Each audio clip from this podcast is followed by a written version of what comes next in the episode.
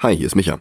Wir haben für heute angekündigt, den ersten Dragon Ball Anime Film zu besprechen, auch bekannt als Curse of the Blood Rubies oder auch Die Legende von Shenlong. Wir haben uns den Film angesehen, wir haben ordentlich dazu recherchiert, wir haben dazu eine Folge aufgenommen, aber bei Dennis ist danach das Internet weggebrochen und er konnte mir seine Tonspur nicht schicken und darum konnte ich die Folge nicht rechtzeitig schneiden und darum konnte ich sie nicht rechtzeitig veröffentlichen. Da ist es gut, dass ich letzte Woche nochmal mit Mariella einen weiteren Slasher-Film besprochen habe. Und darum gibt es jetzt Prom Night. Viel Spaß. Dragon Ball kommt dann, sobald Dennis wieder Internet hat. Das wird dann wohl nächste Woche sein.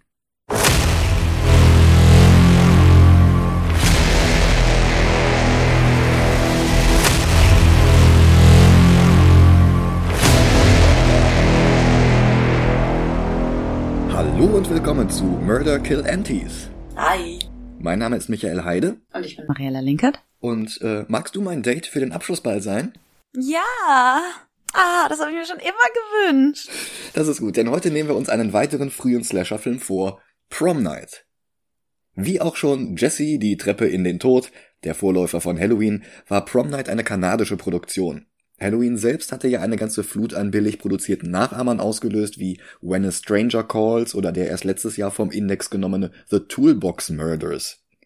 Prom Night wäre darunter eigentlich bloß eine Fußnote unter vielen geworden, wenn Regisseur Paul Lynch nicht ein ganz besonderes Element von Halloween übernommen hätte. Hauptdarstellerin Jamie Lee Curtis. Zu der ich gerade schon gesagt habe, oh, die kenne ich irgendwoher. Lynch hatte vorher nur eine Folge der Anwaltsserie Petrocelli und zwei kanadische Independent-Filme gedreht, The Hard Part Begins, zu Deutsch Weg ohne Ziel, über einen Country-Sänger in der Krise, und Blood and Guts, der es nie zu einem Release in Deutschland gebracht hatte. Was wie der Titel eines Slasher-Films klingt, war ein mit echten Wrestlern gedrehtes Sportdrama, das 1978 bei den Canadian Film Awards auffiel mit elf Nominierungen und immerhin einem Gewinn. Danach traf er sich mit Irwin Yablans, dem Produzenten von Carpenters Halloween. Lynch pitchte ihm einen Film über einen Arzt, der seine eigenen Patienten tötet, aber Yablans schlug vor, dass Lynch einen weiteren Feiertag auswählt, weil das für Halloween gut geklappt hatte. Lynch entschied sich für eine Highschool-Prom. Es ist nie offiziell bestätigt worden, aber Filmkritiker gehen davon aus, dass er davon Carrie beeinflusst war. Brian De Palmas erster Verfilmung eines Stephen King Romans. Die war 1976 ein riesiger Erfolg gewesen. Produziert wurde Prom Night dann allerdings nicht von Jablans, sondern von Peter Simpson, einem US-Amerikaner, der mit einer kanadischen Co-Produktion irgendein Steuerschlupfloch nutzte. Die Geschichte stammte von Robert Gusa, den Lynch schon länger kannte, und die Geschichte war auch bereits fertig gewesen, wurde dann aber an das neue Setting angepasst. Jamie Lee Curtis Agent verschaffte ihr ein Casting und sie bekam die Hauptrolle der Kim Hammond mit einer Gage von 30.000 Dollar. Für Halloween hatte sie zwei Jahre vorher nur 8.000 bekommen. Für Kims Vater bekamen sie Leslie Nielsen, der unmittelbar zuvor Airplane gedreht hatte, bei uns bekannt als die unglaubliche Reise in einem verrückten Flugzeug. Der Film war allerdings noch nicht erschienen und darum hatte Nielsen da noch nicht das Image des Komödienstars, das er nach Airplane, vor allem aber nach Police Squad und der nackten Kanone bekommen würde. Okay, ich kenne ihn doch. In den 70ern war Nielsen noch auf ernstere Filme spezialisiert. Also zum Beispiel der Science-Fiction-Film Forbidden Planet alias Alarm im Weltall. Er hatte aber auch für die Rolle des Messala in Ben Hur vorgesprochen. 1972 spielte er den Kapitän im Katastrophenfilm Die Höllenfahrt der Poseidon. Gedreht wurde der komplette Film in 24 Tagen. Der Score stammte von Paul Sasa und Karl Zitterer. Letzterer hatte bereits die Musik zu Jesse die Treppe in den Tod geschrieben. Aufgepeppt wurde der Soundtrack durch bekannte Disco-Songs, allerdings überstiegen die Kosten für die Rechte dafür das Budget des Films bei weitem. Sasa bekam dann fünf Tage, um neue, ähnlich klingende Stücke zu schreiben, Allerdings wurden die Ergebnisse zu ähnlich und letztlich mussten sie nach einem Rechtsstreit dann doch noch 50.000 wegen Plagiat zahlen. Wohlgemerkt, die Gage für Jamie Lee Curtis war 30.000. Und 50.000 mussten sie Strafe zahlen wegen Plagiat. Wow. Nachdem sie versucht hatten, neue Songs zu schreiben. Zwei Monate nach Friday the 13th lief der Film dann in den nordamerikanischen Kinos an und spielte sein Budget von insgesamt anderthalb Millionen Dollar bereits nach etwas über einer Woche wieder ein. Insgesamt wurden dann fast 15 Millionen draus, plus nochmal 6 Millionen nach Erscheinen auf Videokassette. Und ich weiß nichts über die Handlung, außer dass Kevin Williamson den Film später als einen der Einflüsse für Scream genannt hatte. Und darum denke ich, wir sollten den besprechen. Auf LexCorp Prime kann man den ganz ohne Prime-Abo sehen, finanziert durch Werbung vor dem Film. Deswegen hatte ich das Fenster jetzt auch schon mal offen und deswegen sagte Mariella gerade, das Gesicht kommt mir bekannt vor. Ja, ich bin gespannt. Bis gleich. Bis gleich.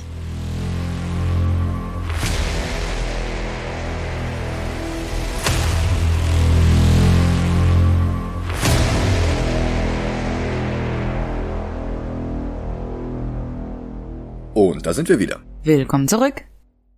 Also trotz Jamie Lee Curtis ist Prom Night gar nicht mal so gut. Ich glaube, wir sind uns einig, dass er recht verwirrend erzählt ist. Ja, ja. Das zum einen, zum anderen finde ich ihn aber auch handwerklich äh, stark fluktuierend. Also die Kamera hat mal richtig spannende Perspektiven und, und spannende Shots und dann wieder wirkt das wie von, von, von Amateuren irgendwie in der Schule gedreht oder so. Ja, absolut. Also zum Teil fängt die Kamerafahrt oder der Shot die Stimmung wahnsinnig gut ein. Hm. Und dann sind's gefühlt drei Bilder pro Sekunde, die irgendwie so vorbeischwimmen und man hat keins davon richtig erkannt. Ja. Der Killer ist außerdem keine richtige Persönlichkeit und das, das Outfit ist total austauschbar. Also das ist, äh, der hat halt so eine, so eine schwarze Sturmmaske, wie, wie ein Motorradfahrer. Und das, das kann halt bei weitem nicht mit den Masken von, von Michael Myers oder Jason oder auch Ghostface mithalten. Das ist, da ist, naja, kein Charakter. Nicht mal, wenn man äh, irgendwann dann weiß, wer es war, kriegt Ja. man so richtig ein Motiv dazu Ja. gebastelt. Trotzdem war es ein riesiger Erfolg mit drei Sequels und einem Reboot von 2008. Apropos 2008, in Deutschland war Prom Night von 1983 bis 2008 auf dem Index. Oh. Ja. Dabei ist der gar nicht so brutal wie andere Vertreter des Genres. Also die ersten zwei Drittel ist das äh, gut. Es stirbt auch da schon jemand, aber es geht. Mhm. Und ähm, danach ist das eigentlich irgendwie so eine süße Teenager, fast schon Komödie. Fast schon, ja. Bis dann das letzte Drittel kommt, wo das Tempo dann ordentlich anzieht. Aber Wobei das halt auch alles, äh, also da, man merkt man, da ist kein Tom Savini am Werk, das sieht alles super unecht aus.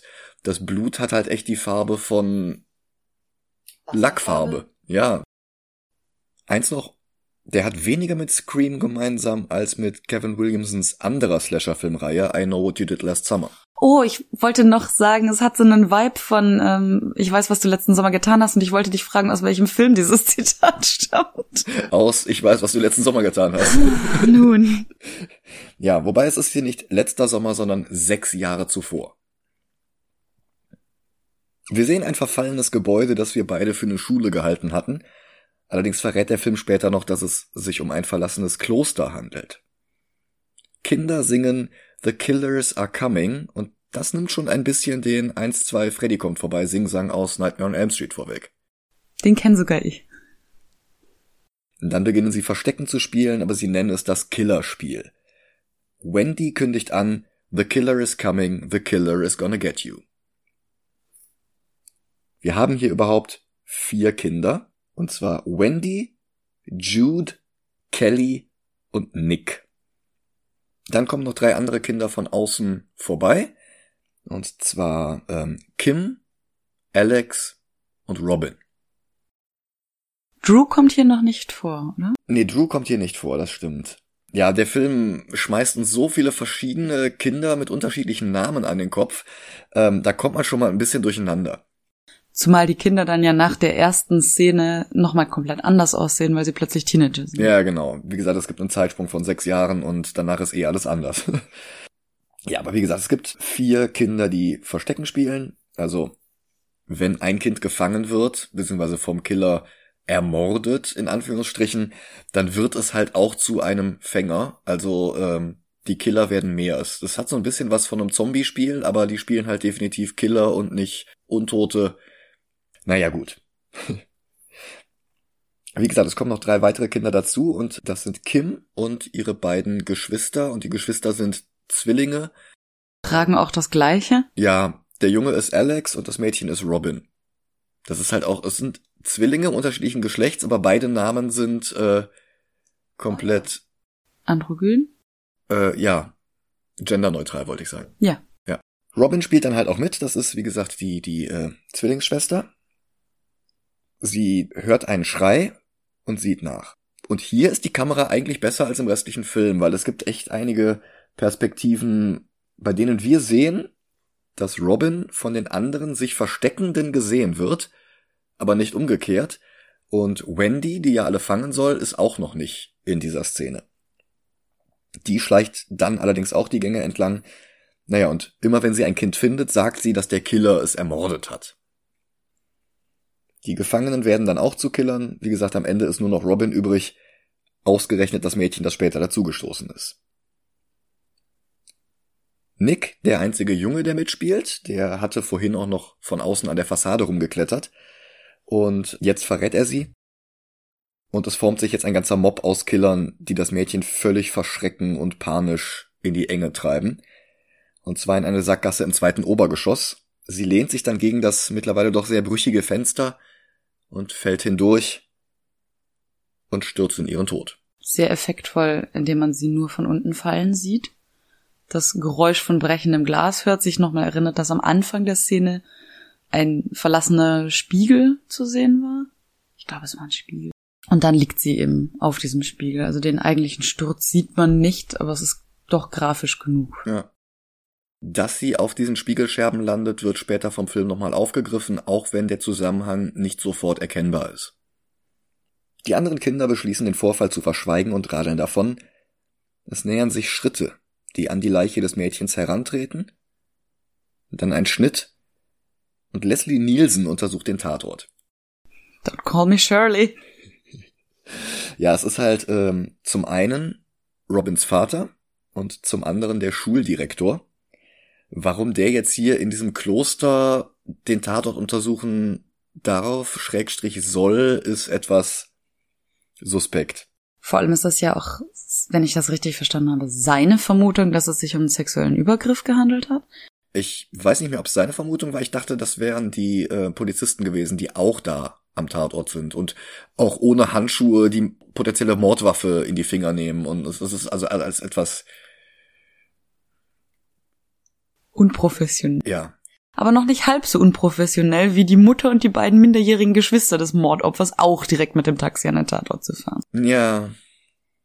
Ich weiß nicht, vielleicht ist das in Kanada so üblich. Ich weiß nicht, vielleicht war das 1980 so üblich. Vielleicht, ja. Also ich meine, dass, dass man Opfer manchmal identifizieren muss, ist die eine Sache, aber zumindest der Vater war ja schon vor Ort. Also mhm. sehe ich nicht ganz, warum man die anderen drei noch gebraucht hat. Ja. Und es gibt den Verdacht, dass es sich um sexualisierte Gewalt handelt. Gegen die das Mädchen sich gewehrt hat und deswegen aus dem Fenster gestürzt ist. Gestoßen wurde, ja. Gestoßen wurde. Wie genau sie zu dieser Auffassung kommen, wird nicht näher erläutert, ist aber auch nicht weiter relevant scheinbar. Naja, sie untersuchen die Leiche ja offenbar nicht mal, sonst würden sie ja diesen Verdacht widerlegen können. Mhm. Tatsächlich gehen sie davon aus, dass es ein bekannter Sexualstraftäter ist, der in der Gegend wohl aktiv war.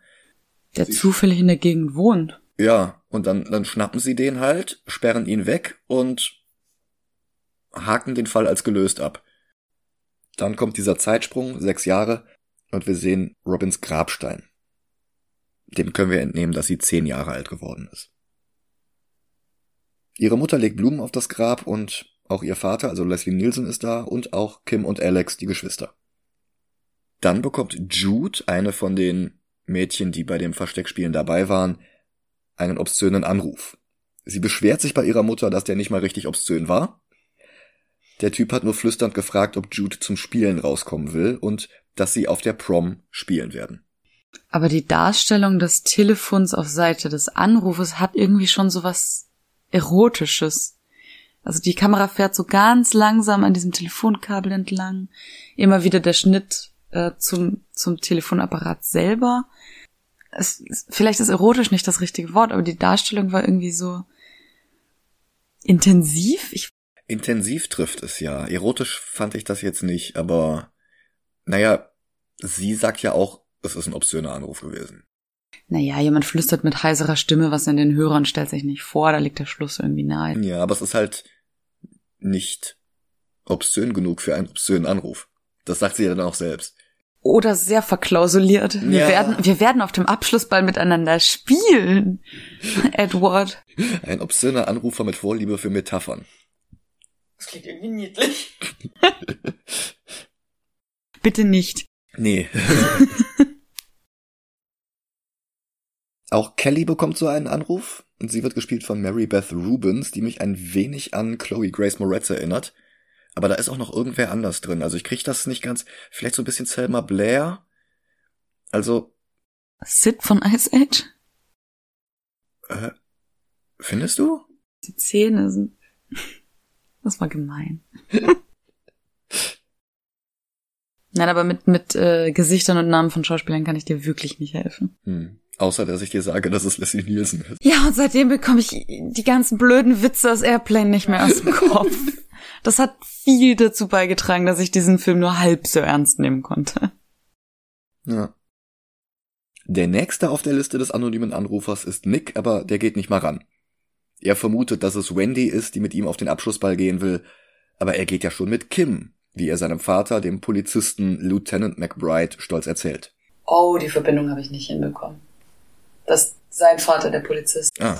Das ist mir entgangen. Die sehen auch wirklich irgendwie alle gleich aus in diesem Film. Das sind alles alte weiße Männer mit schütterem Haar, Brille und Trenchcoat. Ja. Dazwischen oder danach gibt's noch die Szene, in der Jude von einem Van-Fahrer eine Mitfahrgelegenheit, sagen wir, angeboten bekommt, Hm. um nicht aufgedrängt zu verwenden. Ja. Also dieser Fahrer ist halt auch selber ein Teenager an der Schule. Äh, Slick, wie er sich selber nennt. Das ist halt ein sehr, sehr nerdiger Kiffer, der sich selber für cooler hält, als er ist. Aber immerhin gibt ihm das genug Selbstvertrauen, um halbwegs cool aufzutreten. Cool genug, dass Jude auch tatsächlich bei ihm einsteigt. Ja, ja. Obwohl es erst so aussieht, als wolle sie ihn abweisen, aber später gehen sie sogar zusammen auf die Prom. Am selben Abend. Naja, naja, gut, auf den ersten Blick wollte sie ihn stehen lassen, Ja. aber Ja, aber es ist halt ein, ein sehr, sehr spontaner Sinneswandel, der dann aber auch für den Rest des Films hält. also vielleicht ist er einfach ein sehr guter Gesprächspartner gewesen auf der Fahrt. Vielleicht. Auch beim Lieutenant auf der Arbeit geht das Telefon, allerdings ist es ein anderer Anrufer. Wir erfahren jetzt von Leonard Murch. Das ist der Straftäter, der damals für den Mörder von Robin gehalten worden war. Er ist nach sechs Jahren aus der Haft entflohen, er hat das Auto einer Krankenschwester entführt und die Schwester als Geisel genommen. Das ist schon keine Hommage mehr an Michael Myers, das ist schon Plagiat. So scheint es zumindest, denn er ist gar nicht der Killer, er ist nur der Red Herring dieses Films. Also einer von mehreren. Die Krankenschwester hat er trotzdem umgebracht. Das stimmt. Aber es hat halt nichts mit den anderen Morden im weiteren Verlauf des Films zu tun. Aber er hat sie ja zufällig auch in diesem alten verlassenen Kloster umgebracht. Ja, das ist etwas äh, sehr willkürlich, damit wir eine Verbindung vermuten, wo keine ist. Ja, es ist ein bisschen an den Haaren herbeigezogen. Ja. Dann bekommt auch Wendy einen Anruf. Sie wird gespielt von Anne-Marie Benton, die ein paar Jahre später Sergeant Dory Dorough in Sledgehammer gespielt hat. Also schon zwei Castmitglieder, die man heute eher mit Comedy assoziiert. Auf dem Schulflur küsst sie Nick, ihren Ex-Freund, der wie gesagt damals auch dabei war, als Kim, seine aktuelle Freundin, gerade mit zwei Freundinnen vorbeikommt. Also Kim ist Jamie Lee Curtis. Und die Schwester der Verstorbenen. Genau. Ihre beiden Freundinnen sind Jude, die ebenfalls sechs Jahre zuvor beim Spiel dabei war, und Vicky, die es nicht war. Vicky ist auch irgendwie die einzige, die anders aussieht als die anderen. Sie ist blond, sie hat eine etwas andere Figur. Ja, ist optisch ein bisschen abgehoben. Ja. Nick hat jetzt Angst, Kim könnte eifersüchtig sein, weil Wendy ihn geküsst hat. Und Kim lacht nur. Und ihre Freundin verpfeift sie und ruft nochmal zurück. Mach dir keine Sorgen, sie lacht. ja. Also es wirkt alles sehr unbeschwert. Ja. Lou, ein Zigarette rauchender Schüler mit Monobraue, baggert die drei Mädchen an, wird aber abgewimmelt. Lou ist der Biff Tannen dieses Films, allerdings um einiges weniger charismatisch der wirkt halt echt, als hätten sie einen Australopithecus aufgetaut und gecastet. Und auf schwere Betäubungsmittel gesetzt. Das auch, ja. Die Klosterruine ist immer noch nicht abgerissen oder renoviert worden und die Polizei findet jetzt hier tatsächlich die Leiche der Krankenschwester, die von Merch entführt worden war. Der Psychologe Dr. Fairchild mutmaßt, dass Merch Rache will. Wofür? Ähm. Ist ja auch nicht so wichtig. An wem? Irrelevant. Ich hatte diesen Psychologen kurz für Michael McKean gehalten, aber das ist er gar nicht.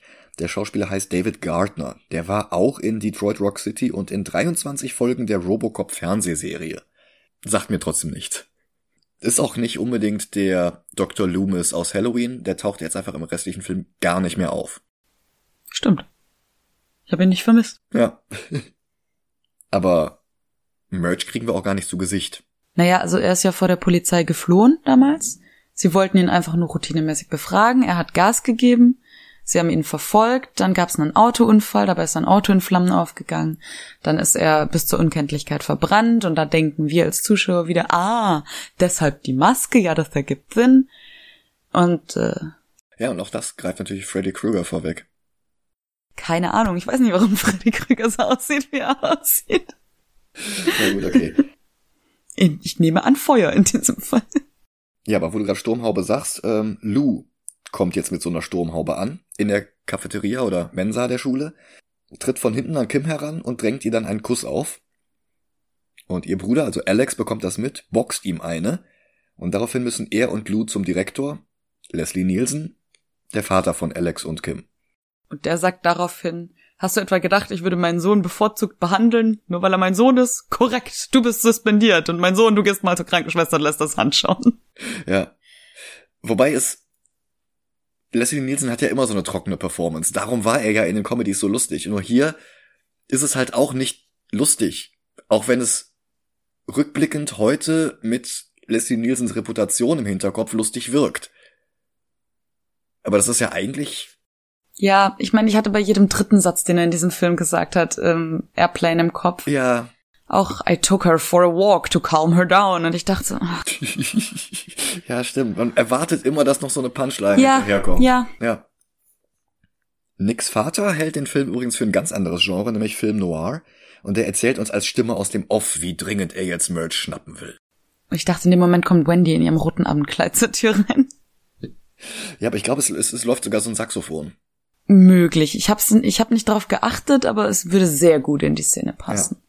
Ich meine, er sitzt ähm, Zigarette rauchend an seinem Schreibtisch. Ich glaube, er hatte kein Whiskyglas drauf. Nee, aber es hätte auch ins Bild gepasst. Ja, es hätte auch ins Bild gepasst, hätte er die Hosenträger unten gehabt und die Füße auf dem Tisch. so einen Drei-Tage-Bart. Ja. Ja. Ja. Und ein Schwarz-Weiß-Filter. Mhm. Aber wie gesagt, es passt halt auch überhaupt nicht zum Rest des Films. Nein. Es wird auch nie wieder relevant. Nö, natürlich nicht. Also klar, der taucht später noch bei der Prom auf, um nach dem Rechten zu sehen. Für den Fall, dass Merch da auftaucht. Und dann erfährt er, dass Merch geschnappt worden ist und dann geht er wieder und. Wird auch da nicht weiter relevant. Ja. Gut, ganz am Ende ist er in der letzten Szene, aber da kommen wir zu, wenn es soweit ist. Nick trifft sich jetzt erstmal mit Kim, an einem See, die beiden küssen sich und er ist kurz davor, ihr zu beichten, dass er mit den anderen zusammen damals Robin aus dem Fenster gedrängt hatte, aber Kim muss dringend weg und sie bricht das Gespräch plötzlich ab. Warum muss sie dringend weg? Äh, für die Probe, für die Prom. Ach so, na gut. Wo sie, wo sie Prom Queen. Aber muss er dann nicht mit? Er ist doch der Prom King. Ja, stimmt. Ist ja auch nicht so wichtig. Nee, ich glaube, die müssen einfach zur Schule. Ach so. Es kommt ja erst noch der Sportunterricht. Wendy hat ein Date mit Lou, sie fahren zum Drive-In-Imbiss, sie lädt ihn ein. Und dann ist aber auch schon wieder Unterricht. Also es ist alles derselbe Tag. Der Drive-In-Imbiss ist ein Hooters? Nee, das ist so ein... Ähm, Am Anfang es wäre ein Car-Wash, weil die Frauen alle nur Bikinis haben. Ja, die sind halt so aufgebrezelt, aber ich, ich, ich finde, das wirkt wie so ein 50er Jahre Rollschuh-Diner, wo die auf Rollschuhen an die Autos kommen und dann die Bestellung aufnehmen. Aber ich glaube, Rollschuhe hatten die nicht. Aber es war so diese Ästhetik, so. Ich meine, sie sagt auch zu Lou, I'll buy you one for Christmas. Also ich, ich kauf dir eine oder einen zu Weihnachten. Hm. Und ich habe nicht ganz verstanden, worauf es sich bezogen hat. Ich habe es so interpretiert, dass es sich auf eine der Kellnerinnen bezieht.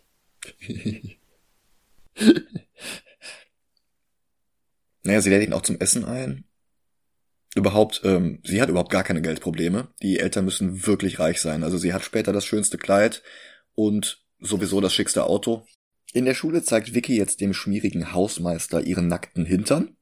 Danach gehen die Mädchen duschen und reden darüber, ob sie dem Drängen ihrer Freunde nachgeben und ihre Unschuld verlieren sollten oder nicht. Kelly möchte eigentlich nicht, signalisiert aber, dass sie es zulassen werden wird und Kim versucht ihr das auszureden. Und sagt im Prinzip, äh, entweder hast du daran auch Spaß oder du lässt es halt. Ja. Vernünftige Einstellung. Ja, durchaus. Überhaupt wirkt Kim äh, sehr selbstbewusst und sehr emanzipiert. Also es kommt später auch nochmal zur Sprache, äh, wie es denn war, als Nick sie gefragt hat. Und sie antwortet darauf nur, wer sagt denn, dass ich nicht Nick gefragt habe? Ja, das ist echt ein schöner Bruch mit so Genre-Klischees. Ja. Wendy findet ihr eigenes Jahrbuchfoto herausgerissen und in ihren Spind geklebt. Dann beginnen die Vorbereitungen für die Prom. Alex, also Kims Bruder, wird der DJ des Abends sein und er soll die Prom Queen auf die Wange küssen und dem Prom King die Hand schütteln. Sie spielen das mit seiner Schwester Kim und ihrem Freund Nick durch und Nick witzelt herum, dass Alex ihn auch küssen soll, aber bitte auf den Mund. Der Hausmeister kehrt ein paar Spiegelscherben zusammen. Da haben wir wieder dieses halbherzige Leitmotiv. Naja, der Spiegel springt ja auch, als äh, sie noch im Bad sind. Hm. Als die Mädchen noch im Bad sind, hören sie es klirren. Ja. Und dann ist der Spiegel auf der gesamten Länge gesprungen, so als wäre jemand oder etwas Großes, Schweres dagegen geflogen. Oder darauf gefallen. Ja. Also die Parallele ist schon da, später mit den Spiegelscherben nicht mehr so sehr. Ist natürlich die Frage, wir wissen ja, wer hinterher der Killer ist, das äh, ist nicht ganz logistisch nachvollziehbar, warum das jetzt dieser Spiegel an der Stelle. Und auch wie genau und Ja. wann genau und warum genau. Ja. Dann finden auch Kelly und Jude ihre Jahrbuchfotos in ihren Spinden. Am Abend machen sich alle für die Prom bereit. Nick holt Kim ab, während Wendy überrascht ist, als Lou noch zwei Freunde auf dem Rücksitz hat. Er gibt sich Whisky aus der Flasche in den Hals und bietet Wendy auch was an und ich muss schon wieder an Zurück in die Zukunft denken. Kelly geht mit ihrem Freund Drew. Ja, Kim geht mit Nick. Und Jude geht mit Slick. Mhm. Und sagt auch noch zu ihm, heute Morgen wusste ich überhaupt nicht, wer du bist und heute gehen wir zusammen auf die Prom. Ja. Mhm. Also wie gesagt, das ist alles ein Tag. Mhm. Dann folgt Kontrastprogramm. Auf der einen Seite creepy Schulflure bei Nacht, auf der anderen Seite Disco-Musik und Tanz auf der Prom. Disco Madness ist auch das Motto der Feier. Kim tanzt mit ihrem Vater Leslie Nielsen und ich habe schon wieder Probleme, ernst zu bleiben. Dann wird es awkward, als der suspendierte Lou mit Wendy aufkreuzt. Aber Kim und Nick entscheiden sich einfach spontan zu tanzen. Und die tanzen echt alle an die Wand wie in Saturday Night Fever. Die Szene nimmt auch gar kein Ende. Also die tanzen und tanzen und tanzen. Und alle machen Platz. ja. Als DJ wäre ich ihnen echt böse, wenn sie den Tanzfloor so leer räumen. Ja. Kelly ist kurz davor, sich jetzt tatsächlich entjungfern zu lassen, während der Prom in einer Umkleidekabine. Sehr romantisch. Ja. Also die knutschen halt, sie ist schon oben ohne und sie fummeln leidenschaftlich und dann bekommt sie halt doch kalte Füße und Drew sagt, wenn sie nicht will, findet er genug andere. Mhm. Dann reißt er sich die Blume vom Sakko und schmeißt sie auf den Boden und sie antwortet ihm, You'll be back. Und sie sind übrigens auf der Hamilton High School. Und in dem Moment hätte ich ihm den Killer an den Hals gewünscht, aber nicht ihr. Ja. Aber er war halt nicht dabei, als am Anfang Robin gestorben ist. Und apropos an den Hals. Oh ja. Abgesehen vom tragischen Anfang bis hierhin wirkt es ein bisschen wie so eine raunchy Teenager-Sexkomödie wie Porky's oder Eis am Stiel oder Jahre später American Pie. Und dann schleicht sich der Mörder von hinten an Kelly heran, flüstert ihr Now, Kelly ins Ohr und ersticht sie mit einer Spiegelscherbe. Auch Jude hat jetzt Sex und zwar mit Slick. Sie beschließen von seinem Van zur Klippe umzuziehen, aber dann will er noch einen Joint rauchen und sie gehen zurück zum Auto. Er holt einen Sticky aus seinem Vorrat in einem ausgehöhlten Schulbuch, während die Kamera zu dröhnendem Summen gefährlich um den Van herumschleicht. Da ist jetzt wieder diese Ego-Perspektive aus Slasher-Filmen. Die hatten wir vorher schon. Ja, die hatten wir vorher schon, stimmt. Als er aus dem Van ausgestiegen ist, um äh, dem Ruf der Natur zu folgen, Mhm. ähm, sehen wir schon eine behandschuhte Hand, die ein paar Zweige weg, wegzieht. Ja, stimmt. Ja, und vorhin hatten wir ja auch schon diese Schulflure. Wobei es auch merkwürdig ist, dass der Killer jetzt hier die ganze Zeit rummeuchelt, während der DJ auf der Prom auflegt. Ha! Korrekt. Das ist jetzt der große Spoiler-Reveal. Ähm, Alex, also Kims Bruder und der Bruder von Robin, ist halt der Mörder. Und der ist als DJ auf der Prom und gleichzeitig bringt er Leute mit einer Stromhaube über dem Kopf um. Ich mache mich jetzt mal unbeliebt bei allen DJs. Es ist ja nicht wie heute, wo man einfach ein MacBook anschließt und dann mal kurz auf Toilette gehen kann. Ja, es ist merkwürdig. Weil die Musik läuft ja durchgehend. Wir Ja, hören ja, ja, die ganze ja, Zeit die Musik im Und Wenn Hintergrund der laufen. DJ weg ist, dann fällt das schon auf. Sollte man meinen. Hat er, sind sie vielleicht zu zweit? Wechseln die sich ab? Das wäre am Ende gezeigt worden. Und das ist nicht gezeigt worden. Also das ist schon Hm. ein Einzeltäter. Nein, nein, ich meine am DJ-Pult. Nur am Ach so, DJ-Pult. am DJ-Pult. Ja, Mhm. das wäre natürlich möglich. Weil, also ich meine, die Prom geht ja bestimmt sechs Stunden und er will vielleicht auch mal was trinken, essen, dem Ruf der Natur folgen. Umbringen. Jude im Auto sagt, sie wird sich den Rest ihres Lebens an diese Nacht erinnern. Also ungefähr 20 Sekunden. Genau, die Hecktür geht auf, der Maskenmann ersticht sie und will in den Wagen springen, aber Slick reagiert erstaunlich geistesgegenwärtig für einen Kiffer, startet den Wagen, aber der Killer schafft es, auf den Wagen zu springen und ins Innere zu gelangen. Sie ringen, während Slick immer noch zu fahren versucht, und dann geht das Fahrzeug schon über die Klippe, wo es innerhalb von Sekunden hart explodiert, um den guten Andy Strauß zu zitieren. Gasoline doesn't work like that. Ja. Und dass es der Mörder schafft, noch rechtzeitig vorher abzuspringen, ist auch wieder etwas, hm. Nachher, der teleportiert sich einfach zurück ans DJ-Pult. Ja, natürlich. Special Effects nennt man das. In unserer Reihe der mutmaßlichen Mörder, die es dann hinterher doch nicht sind, haben wir jetzt den Hausmeister. Auch der greift jetzt zum Whisky. Ähm, der wird übrigens dargestellt von Robert Silverman, der später in fünf Cronenberg-Filmen, in Waterworld, in der Freitag der 13. Fernsehserie und in Jason X mitgespielt hat. Dabei hat er hier Charisma wie Staplerfahrer Klaus. Aber die ihm zugewiesene Rolle erfüllt er relativ glaubhaft. Ja, es ist halt Keine schmeichelhafte Rolle. Ja. Und auch keine sehr originelle Rolle.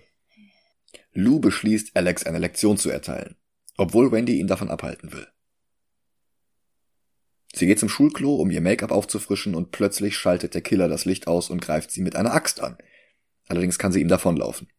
Nicht aus dem Gebäude, denn entgegen sämtlicher Brandschutzvorschriften ist die Tür mit einer Kette verriegelt, aber immerhin durch die schlecht ausgeleuchteten Gänge und in die dunkle Turnhalle. Der Killer hatte leider kein Mascara dabei. Kein was? Mascara. Mascara. Sie, ihr Mascara ist eingetrocknet Ja. und die Tür geht auf und sie fragt, hey, hast du Mascara dabei? Und leider hat der Killer keins. Mhm. Er läuft ihr hinterher und das wirkt halt nicht bedrohlich oder spannend, sondern ja, wieder wie ein Studentenfilm. Langgezogene Schatten, Türen, die sich langsam öffnen. Ja, aber wenn der da einfach läuft, hinter ihr her, das sieht super unbeholfen aus. Vielleicht ist er der Kiffer. Also ist halt einfach nicht, nicht elegant, nicht bedrohlich. Der, der rennt da halt einfach, ja. Vielleicht war das der Einfluss auf Scream. Weil der ist ja auch nicht so sonderlich bedrohlich. Ja, doch. Alleine schon die Maske, Die Maske ja. die Stimme Ja, die Stimme findest du bedrohlich? am Telefon? What's your favorite scary movie? Das, das ist schon Die, die kam mir immer quakender vor. quakender. Quakender. Naja, wir werden die Filme ja demnächst auch mal besprechen. Ja. Vielleicht schaffen wir es ja noch den ersten zu sehen, wenn Teil 6 in die Kinos kommt. Schauen wir mal. Ja. Also sonst ziehen wir den einfach vor. Weiter geht es in einem Bio-Unterrichtsraum, wo sie sich hinter dem Lehrerpult verschanzt, aber halt auch hervorguckt, um zum Fenster in der Tür zu sehen. Der Killer sieht hindurch, sieht sie aber nicht, öffnet dann die Tür, schließt sie wieder Sie kommt aus ihrem Versteck, aber dann stößt sie mit einer Anatomiemodellpuppe zusammen, schreit, das hört er und die Hatz beginnt von vorne. Aber hier wiederholt sich das Spiel vom Anfang. Wir sehen die versteckte Person, die die Spannung kaum aushält, äh, sich umguckt und die suchende Person durchaus sieht, aber andersrum nicht. Und das immer wieder in verschiedenen Orten, in verschiedenen Einstellungen. Das ist ein ganz schöner Spiegel auf den Anfang des Films. Ja. Zumal sie ja am Anfang die Killerin, also mhm. Jägerin war. Stimmt. Diesmal schafft sie es bis zur Garage, aber auch hier ist die Tür abgesperrt. Immerhin, eins der Autos ist offen. Sie steigt ein, drückt den Knopf runter und ich muss halt schon wieder an Halloween denken. Allerdings taucht der Mörder nicht cool auf dem Rücksitz auf wie Michael Myers, sondern schleicht nur still durch den Raum. Auch hier wieder die Ego-Perspektive, aber nicht einheitlich, immer wieder unterbrochen von Aufnahmen von seinen Schuhen, seiner Axt oder wie er ihr halt ungeschickt nachstellt. Nochmal schafft sie es, sich vor ihm zu verstecken in einer Abstellkammer. Dann fällt plötzlich Kellys Leiche aus einem der Regale, wie in Freitag der 13. Über und über mit etwas zu hydrantenfarbigem Blut bekleckert. Wendy schreit, der Killer findet sie, Ende von Wendy. Der Hausmeister kriegt das mit, platzt in die Prom hinein und lallt etwas von einem Killer, aber weil er halt echt hackedicht ist, glaubt ihm niemand. Zumal Merch mittlerweile ein paar Orte weiter aufgegriffen wurde. Lus Freunde überwältigen jetzt Nick und Lou verkleidet sich an dessen Stelle als Prom King. Bevor er aber zur großen Enthüllung des Paares auf die Bühne treten kann, haut ihn der Killer mit der Axt den Kopf ab, aber zumindest dieser Kopf schafft es dann doch noch auf die Bühne. Auch sein Blut hat den Farbton einer Coca-Cola-Flasche.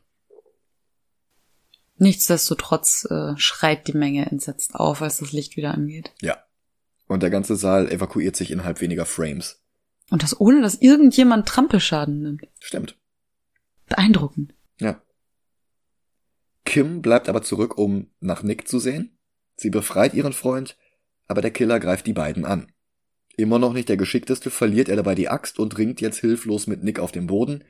Kim greift nach der Axt, und als der Killer die Oberhand zu gewinnen beginnt, schlägt sie damit zu. Der Killer steht auf, die beiden gucken sich an und sie erkennt die Augen unter der Maske wieder. Blut überströmt tritt der Killer aus dem Gebäude, aber Kim kommt dazu, ruft der Polizei zu, nicht auf ihn zu schießen, und dann demaskiert sie ihn und es ist tatsächlich ihr Bruder. Er hatte damals mitbekommen, wie Robin gestorben ist, und jetzt stirbt er in Kims Armen. Der Nachspann klingt wieder eher wie eine Liebesschnulze als wie ein Slasher-Film, aber naja. Also der macht nicht alles falsch, aber wirkt einfach nicht so vollendet wie die anderen Filme auf der Liste bis jetzt. Also ich sehe ihn auch am schwächsten bisher. Nicht, weil er durch und durch schwach wäre, aber weil er einfach mit den anderen nicht mithalten kann. Nee, absolut nicht. Also der ist halt zeitgleich zu Friday the 13th entstanden. Die sind mit, was habe ich gesagt, zwei Monaten Abstand zueinander in die Kinos gekommen. Und Friday the 13th ist halt wirklich um Längen besser. Also sowohl als Slasher-Film wie auch als Film insgesamt. Also handwerklich, äh, da liegen wirklich Welten zwischen. Ja, einzig die Rollenverteilung gefällt mir jetzt bei Prom Night besser. Das stimmt. In Friday 13th mussten die Männer ja wirklich alles machen. Ja, das ist richtig. Und hier kein Problem. Sie wollte nicht er. Ähm, auch Jude übrigens äh, wollte von sich aus nicht unbedingt Slick. Ja, stimmt. Mm, es ist gar kein Problem, dass sie ihren Freund retten geht, weil ein Killer irgendwo da hinten unterwegs ist. Mhm. Ähm, ja, ist in Freitag der 13. irgendwie nicht so. Ja. Weil in Freitag der 13. war es wiederum eine Killerin. Ja. Ja. Na gut, kurze, kurze Diskussion. Ja, wir sind uns einig. Ein neuer Platz 5 von 5. Und dann sind wir auch schon wieder am Ende dieser Episode angekommen. Ich bedanke mich fürs Zuhören. Dankeschön und bis bald. Macht's gut. Tschüss.